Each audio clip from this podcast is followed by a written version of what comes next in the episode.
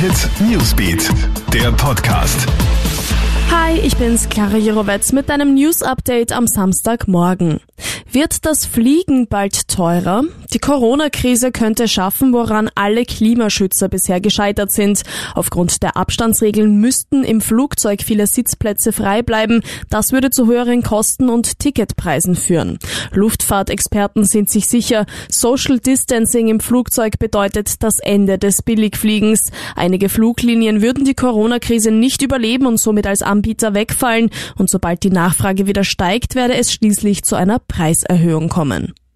In Großbritannien hat ein fast 100 Jahre alter Mann die Charts gestürmt. Der Weltkriegsveteran Tom Moore hat seine Version der Fußballhymne You'll Never Walk Alone veröffentlicht. Die Single wurde bis gestern Abend mehr als 80.000 Mal verkauft. Alle Einnahmen sollen an das britische Gesundheitssystem gespendet werden.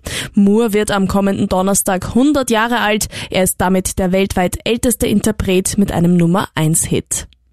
Facebook macht dem Videochat-Anbieter Zoom Konkurrenz. Das soziale Netzwerk hat angekündigt, in Zukunft über den Messenger Videokonferenzen anzubieten, zunächst für 20, später auch bis zu 50 Teilnehmer.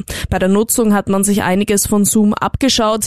Der Organisator muss einfach nur einen Weblink verschicken, über den die anderen am Videochat teilnehmen können. Aber anders als bei Zoom soll es bei Facebooks Messenger Rooms keine Zeitbeschränkung geben.